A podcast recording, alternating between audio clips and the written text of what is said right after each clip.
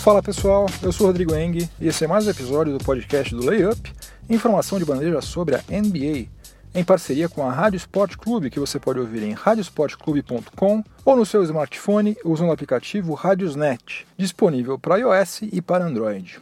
Vamos ao nosso tradicional resumão do que vai rolar no episódio de hoje. No primeiro período eu vou falar sobre o Tyron Lue, o técnico do Cleveland Cavaliers, que pediu seu afastamento em princípio vai ser por pouco tempo, mas na verdade ninguém sabe, porque ele está passando por alguns problemas de saúde, dores no peito, insônia. Então eu vou falar um pouquinho sobre ele, o que, que essa ausência dele pode representar para o Cavs. No segundo período, eu vou falar sobre o Chris Paul, que se tornou apenas o 12 jogador na história da NBA a chegar à marca de 2 mil roubos de bola. Ele ainda não está no top 10 da NBA, mas logo logo deve entrar entre os 10 maiores ladrões de toda a história da liga. No intervalo, nós vamos voltar até o dia 18 de março de 1968, quando Will Chamberlain registrou um triplo-duplo que até então ninguém havia conseguido registrar e desde então também ninguém conseguiu repetir a dose. É um negócio absolutamente inédito na história da liga até hoje. Somente ele conseguiu fazer isso lá naquele 18 de março de 68. No terceiro período, eu vou falar sobre velocidade quem é o jogador mais rápido da NBA e quais são os dois mais lentos. Isso aí tudo baseado em estatísticas oficiais da NBA. E no quarto e último período eu vou falar sobre o Jordan Clarkson, ala armador que atualmente joga no Cleveland Cavaliers, porque ele deu uma de Kyrie Irving, ele deu uma declaração estapafúrdia daquele tipo que a gente não sabe se dá risada ou se chora. Mas chega de delongas, vamos ao que interessa. O podcast do Layup está no ar. Parece que a responsabilidade e as fortes emoções decorrentes de ser um técnico da NBA mexeram com a saúde do Tyron Lu, que tem apenas 40 anos de idade, hein? Muito moço para já ter problemas sérios de saúde. O técnico do Cleveland Cavaliers vai se afastar por pelo menos uma semana para se cuidar. Ele tem sofrido com dores no peito, preocupante, né? Insônia e outros sintomas que não foram revelados. Duas vezes nessa temporada, ele já teve que deixar o banco de reservas do Cavs porque estava se sentindo mal. E o seu assistente Larry Drew vai assumir o comando do time durante a sua ausência, né? que não tem data prevista para acabar. Ele só vai voltar quando ele estiver melhor. Para quem não se lembra, o técnico Steve Clifford, lá do Charlotte Hornets, passou por uma situação semelhante nessa temporada. Né? Ele ficou afastado das funções de técnico durante 21 jogos, e daí, quando ele retornou, a temporada do Hornets já tinha ido para as cucuias. Né? Já, já era, já estão pensando em 2018, 2019. Agora, obviamente que a pressão sobre o Tyron Lu é muito maior do que a que existe sobre o Steve Clifford, né, por motivos óbvios. Né? O primeiro deles é que qualquer time que tem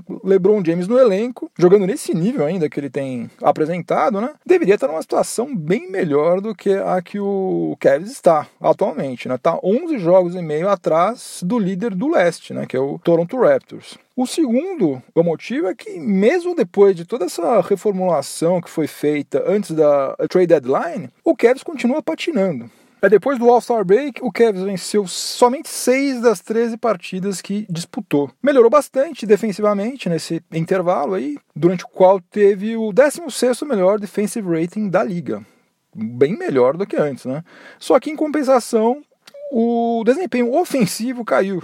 Então ficou tudo mais ou menos do mesmo jeito que estava antes, né? Melhorou de um lado, piorou do outro. E daí o saldo final foi esse, continua capenga, né, com uma campanha bem abaixo do que a gente esperava. E para complicar ainda mais as coisas, o elenco do Kevin está atolado em contusões. A mais importante, sem dúvida, é a do Kevin Love que deve estar de volta em breve, né? Mas, por outro lado, Tristan Thompson, Rodney Hood, Larry Nance Jr. e Cedi Osman também estão contundidos. E daí, para tentar minimizar tantos desfalques, o Cavs contratou o Okaro White, que é ex-jogador do Miami Heat, em experiência né, por 10 dias e está recorrendo a jogadores como o John Holland e o London Perrantes lá do Canton Charger, né, que é o time da franquia lá na D-League, lá na Liga de Desenvolvimento. Esses dois aí estão naquele two-way contract, né, eles podem ficar indo e vindo é, da NBA para a D-League. Então estão tendo que apelar para jogadores que não estão à altura do restante do elenco.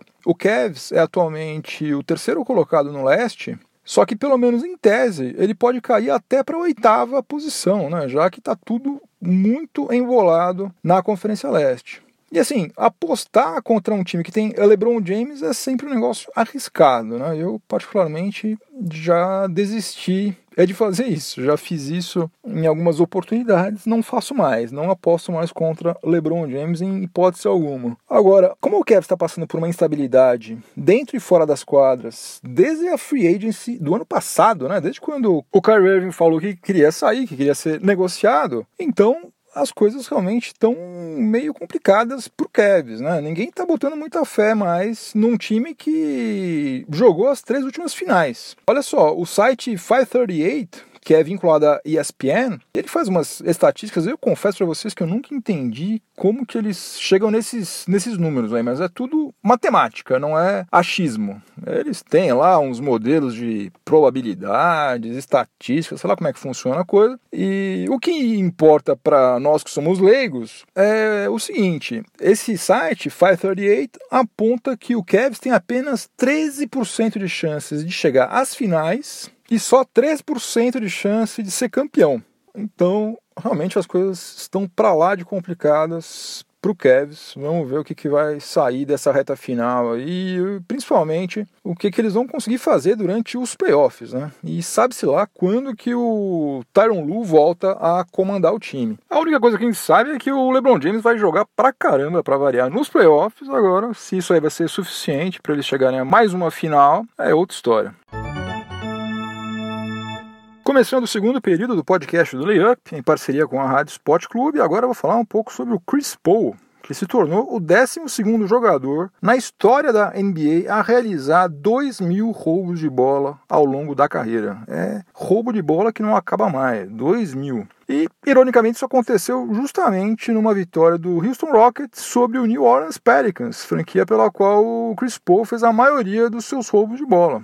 Aliás, o CP3 é o líder do Pelicans com 1.010 roubos de bola, muito à frente do Anthony Davis, que é o segundo colocado nesse ranking aí. É, outros 902 roubos de bola do armador foram obtidos com a camisa do Los Angeles Clippers, onde não faltou muita coisa não para ele também chegar à liderança, que pertence ao Randy Smith, que tem 1.072. Nunca é demais lembrar que um dos principais motivos para o Houston Rockets estar fazendo essa campanha espetacular, né, é a melhor campanha atualmente na NBA e pelo menos por enquanto, é disparada melhor na história da franquia também. Sem dúvida nenhuma foi a contratação do Chris Paul. Né? A sua contribuição tem sido nos dois lados da quadra, como sempre aconteceu ao longo de toda a sua carreira. Chris Paul é o segundo jogador do Rockets atualmente com as maiores médias de pontos, de assistências e de roubos de bola atrás somente de James Harden. O Barba, né, sempre foi super criticado por não ser um bom marcador, só que ele está liderando o Houston Rockets com 1,9 roubo de bola por partida.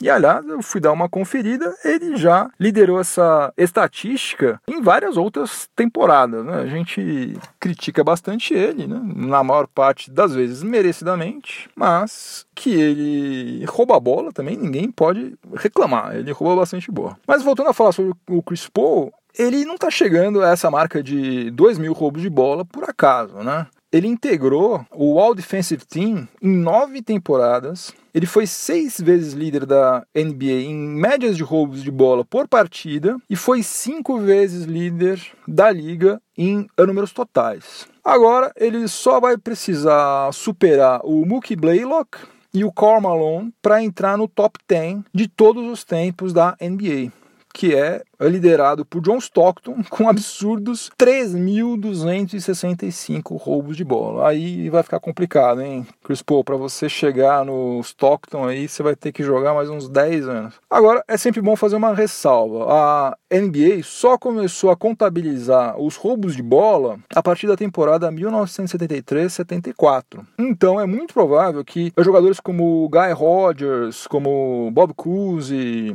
Oscar Robertson também estivessem muito bem ranqueados se a estatística tivesse sido computada desde 1946.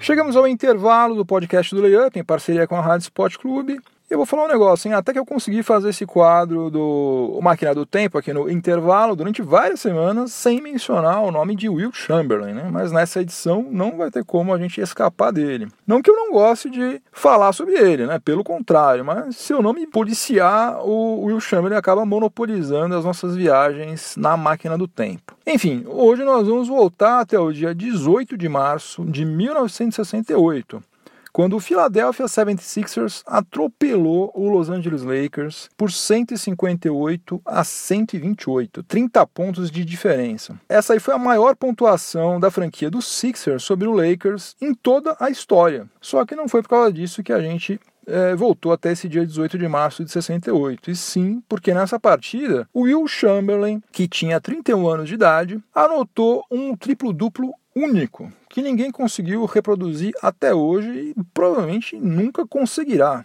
Aliás, nem ele próprio, Will Chamberlain, conseguiu fazer isso outra vez. Ele marcou 53 pontos, ele pegou 32 rebotes e ele fez 14 assistências. É o único triplo-duplo na história da NBA com pelo menos 50 pontos e 30 rebotes. Para você ter uma ideia de como esses números são incríveis, em todo o século 21, somente dois jogadores conseguiram pegar pelo menos 30 rebotes em uma partida. Foram eles o Kevin Love, que pegou 31 numa vitória do Minnesota Timberwolves sobre o Knicks em 11 de novembro de 2010, e o Andrew Bynum, que pegou 30 rebotes numa vitória do Lakers sobre o Spurs em 11 de abril de 2012. Ou seja, o Will Chamberlain pegou mais rebotes do que os dois e ainda marcou 53 pontos e distribuiu 14 assistências. Por essas e outras aí, é, que como eu já mencionei aqui outras vezes, muitos comentaristas e técnicos, é, pessoal da imprensa aí que teve a sorte de acompanhar tanto a carreira do Chamberlain quanto a do Michael Jordan, consideram o Chamberlain o melhor jogador de todos os tempos.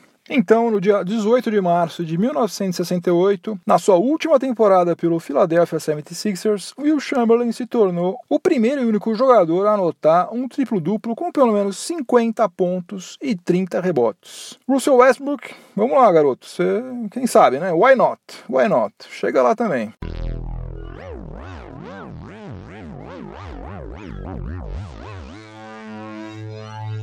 Já estamos de volta aos dias atuais para começar o terceiro período do podcast do Layup, em parceria com a Rádio Sport Clube. Agora, para eu introduzir o assunto sobre o qual eu vou falar, eu vou ter que comentar uma coisa que aconteceu durante esse final de semana.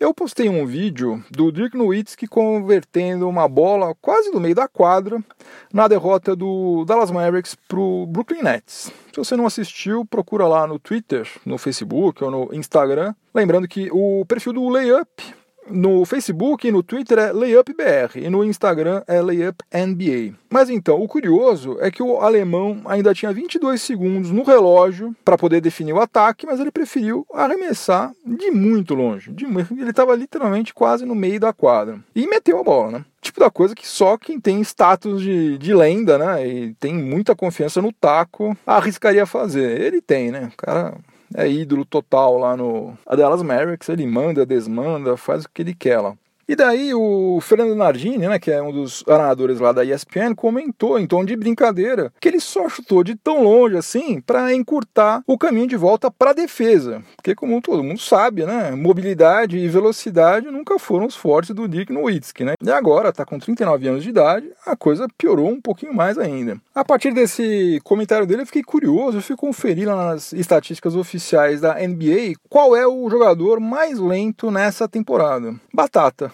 é o Dirk Nowitzki, que está com média de 3,6 milhas por hora, que dá 5,8 km por hora. Eu sei que você simplesmente correr e você jogar basquete são duas atividades diferentes, né? Não dá para você comparar, mas eu também não pude deixar de lembrar que a minha esposa, que tem 43 anos, ela fez uma cirurgia recentemente, acabou de sair do repouso médico e agora ela vai poder começar a andar na esteira ergométrica, mas não pode passar de 5 km por hora, que é uma orientação que ela está sofrendo bastante para conseguir seguir, porque ela costumava correr a mais de 8 km por hora antes dela ser operada.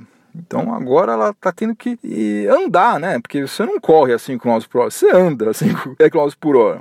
E 5,8 km por hora é a velocidade média do Dirk Nowitzki na atual temporada da NBA. Agora, você sabe quem que está empatado com o alemão competindo pelo troféu Tartaruga na temporada 2017-2018 é o DeMarcus Cousins, está com a mesmíssima média de 5,8 km por hora. Só que o Cousins ele tem 12 anos a menos do que o Nowitzki. E antes dele se contundir, o Cousins estava fazendo uma temporada espetacular pelo Pelicans. Né? Ele estava com umas médias incríveis. Eu falei sobre isso em algum episódio anterior que eu não me lembro qual, mas ele estava com médias, se eu não me engano, que desde a década de 70 nenhum jogador conseguia registrar. Enfim, isso aí me fez pensar duas coisas. Primeira delas, você já imaginou se o Cousins queria vergonha na cara, né? Perde uns quilos e chega para a temporada 2018-2019 com um condicionamento físico melhor?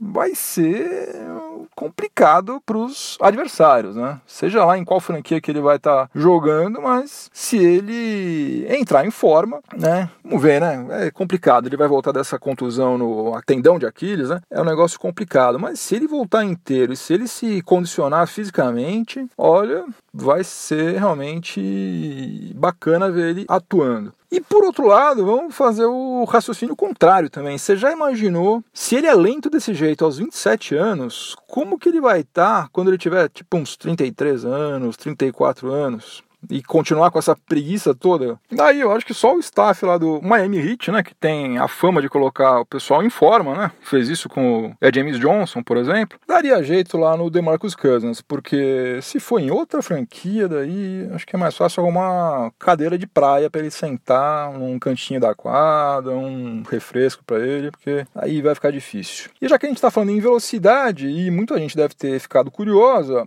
o Ish Smith, que está com 29 anos, o armador lá do Detroit Pistons, é o jogador mais rápido da NBA nessa temporada, que está com média de 7,9 km por hora. E no que se refere às distâncias percorridas, o Drew Holiday do Pelicans e o CJ McCollum do Trail Blazers estão empatados, são os que mais correm. Eles correm em média 4,3 km por partida.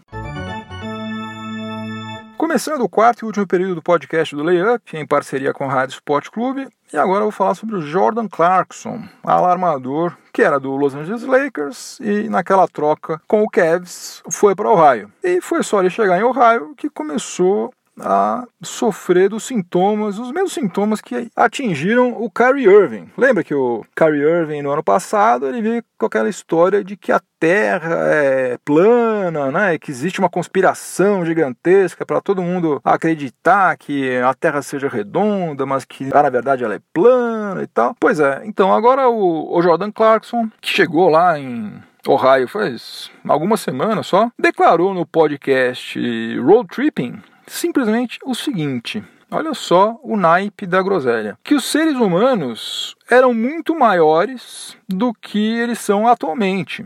E que os dinossauros. Dá até vergonha de falar isso, gente, mas o que, que eu posso fazer? E que os dinossauros eram seus bichos de estimação tipo Fred Flintstones e Dino, assim, sabe? É, e ele também falou que ele duvida que o homem tenha mesmo ido até a Lua. Olha o nível de xaropice de groselha. O natural, primeiro a gente dá risada, né, desse tipo de declaração, né, porque são coisas tão absurdas, tão coisa de criança, né? E se você lembrar que são dois camaradas que completaram o ensino fundamental, o ensino médio e depois estudaram, né, ainda que por um espaço curto de tempo em universidades de um país de primeiro mundo, né? Então, é, não é compatível esse tipo de pensamento com pessoas que, em princípio, tiveram uma educação boa. Agora, eu, a essa altura, não consigo mais rir desse tipo de declaração, porque eu não acredito realmente que eles estejam brincando. Né? Qual vantagem eles iam ter bancando os retardados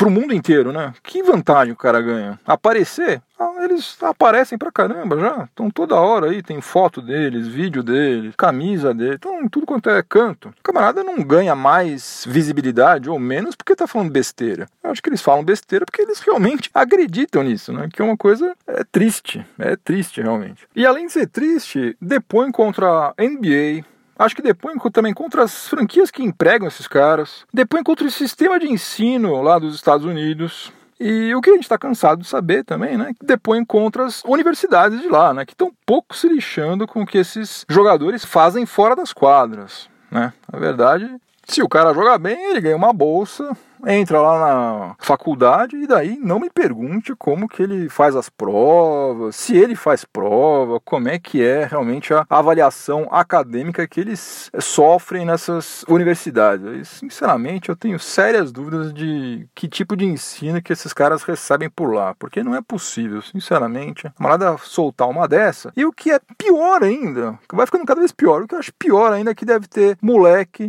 de 12, 13 anos que ouve isso aí e, se bobear, deve acreditar, né? Porque convenhamos que se você for um moleque de 12, 13 anos, é uma ideia convidativa, né? Você, puxa vida, imagina que legal, um cara de 5 metros de altura que tem um, sei lá, um triceratops de bicho de estimação. Sei lá, né? O que, que passa na cabeça. Pode ser que essa história aí acabe sendo realmente propagada e que algum menino retardado também acredite nisso. Um desserviço completo. Eu acho realmente que a NBA deveria se reunir com a associação dos jogadores e tomar alguma providência, né? fazer uma emenda lá na, no acordo coletivo para instituir, sei lá, o negócio seguinte: se o cara falar alguma groselha que contradiz algo do ponto de vista científico, não é uma crença pessoal, não. Eu acredito em Alá, eu acredito em Buda, eu acredito, sei lá no que. Não, não é isso. Isso aí cada pessoa pode ter a sua fé, pode acreditar em extraterrestre, sei lá tudo bem. Agora, você contrariar fatos científicos comprovados, né? não é uma, um achismo. Isso é fato, já não existe questão mais sobre isso, ninguém tem dúvida mais sobre isso. Que a Terra é redonda, que os homens nunca conviveram com dinossauro nenhum, isso aí é fato. Daí, se o camarada solta uma groselha dessa, ele é, na off-season ele vai ter que fazer um curso. Ó, você vai ter que participar de um curso aqui de uma semana, oito horas por dia, que você vai aprender. Você vai ter aula de ciências, ou você vai ter aula, sei lá, de biologia, de história, sei lá do que. Só sei que do jeito que tá, não dá para ficar. É muita apagação de mico demais. Por favor, NBA, Associação de Jogadores, façam alguma coisa. Fim de jogo, acabou mais um episódio do podcast do Layup. Se você estiver ouvindo este episódio na Rádio Esporte Clube, continue sintonizado por aí que vem mais informação esportiva de qualidade na sequência. Se você estiver ouvindo alguma plataforma de podcast, aproveite para avaliar positivamente o podcast do Layup e me dar uma força. E aliás, se você puder recomendar o podcast do Layup para os seus amigos e amigas que gostam de basquete, que gostam de NBA, eu também vou ficar bastante agradecido. É isso, pessoal. Boa semana para todo mundo, juízo e até a próxima. Tchau, tchau.